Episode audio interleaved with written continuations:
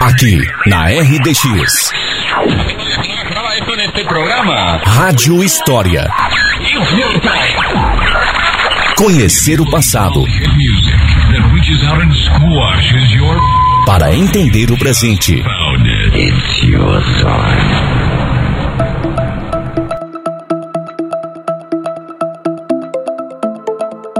Bom dia, São Mateus do Sul. Aqui é Wagner da Silva. Apesar de que em 2021 estamos vivendo um fim de outono e começo de inverno secos, em outros anos era bem comum ocorrer aumento na quantidade de chuvas nessa época, o que gera certa preocupação e aflição, pois nós mateuenses já vivenciamos e ouvimos falar de inúmeros episódios de enchentes. As maiores num tempo mais recente foram as de 1983, 1992 e 2014. Vários pontos foram alagados, pontes caíram, estradas cederam, prejuízos financeiros incontáveis e até um certo grau de risco às vidas. Sim, os rios Iguaçu, Canoas, Taquaral, Potinga e outros que banham nosso município são essenciais para a cidade. Porém, em épocas de cheia, eles se tornam verdadeiras ameaças. Hoje quero falar sobre um episódio de enchente que ocorreu há muito tempo, mais especificamente em 1891. Obviamente que o nosso território era bem diferente do que é hoje.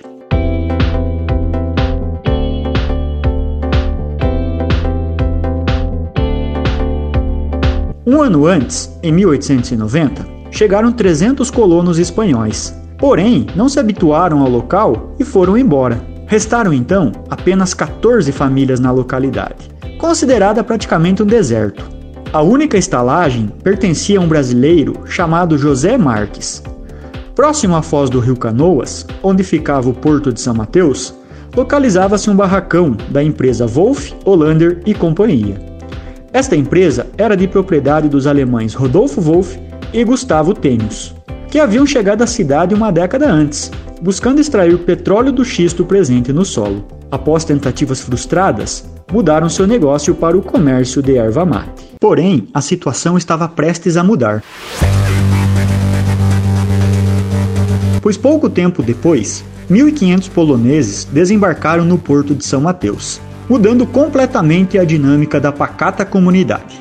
Porém, a realidade prometida em propagandas de uma terra que corria leite e mel não se confirmou na prática.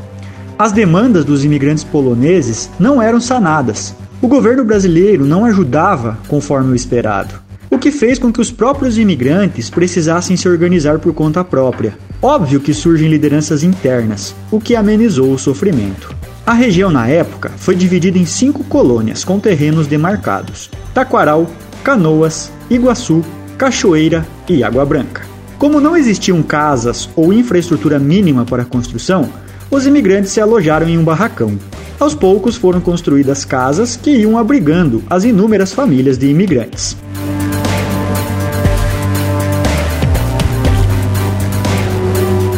Segundo relatos das memórias de Francisco Grabowski, traduzidos pelo historiador Rui Vahovics, em maio e junho de 1891, as chuvas tornaram-se incessantes. O rio Iguaçu não comportou mais as águas no seu leito e transbordou, de tal forma que o Vale do Iguaçu transformou-se num verdadeiro lago.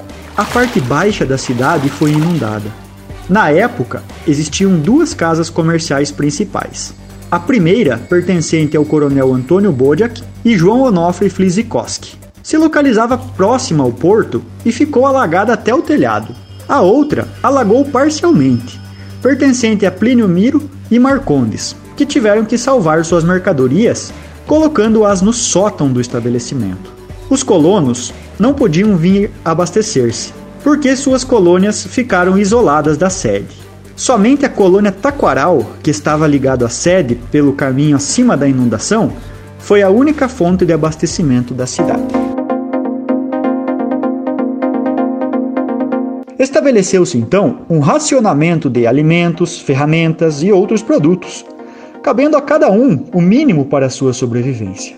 Durante esta inundação, chegou à localidade Edmundo Saporsky, o qual fora nomeado pelo governo chefe da colônia São Mateus.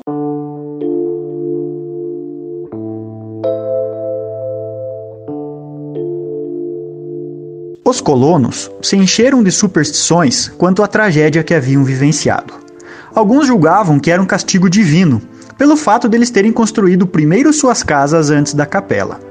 Outros afirmavam que a chuvarada havia sido prenunciada pelo profeta João Maria. O certo é que a chuva deu uma trégua, mas não havia onde hospedar tanta gente desabrigada. Cercados pelos colonos, os principais líderes tentavam achar uma solução. Até que Rodolfo Wolff, o alemão que havia fundado a localidade, mas que não era bem quisto pelos poloneses devido a discordâncias na demarcação dos terrenos, ofereceu espaço no barracão da Wolff, Hollander e companhia, para abrigar todos os poloneses desabrigados, até que as águas baixassem. Posterior à enchente, haveria mais uma desgraça. Uma epidemia de tifo atingiu a colônia causando inúmeras mortes.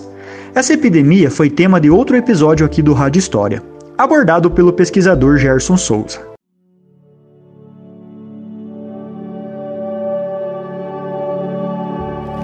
Finalmente, em agosto, as águas baixaram totalmente e a vida parecia voltar à normalidade. O trabalho foi árduo para fazer as sementes doadas pelo governo produzirem nas novas terras, além da reconstrução das casas e construção da capela. Obviamente que essa é uma das primeiras enchentes que se tem relato em nosso município.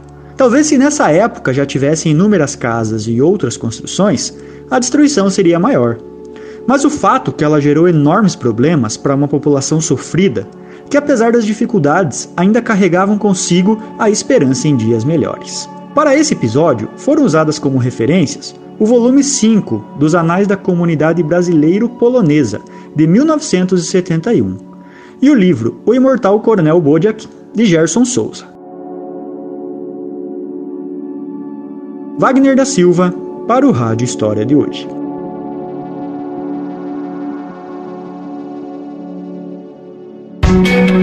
Para ouvir todos os episódios da Rádio História que já foram ao ar, acesse o Spotify e pesquise por Rádio História RDX FM.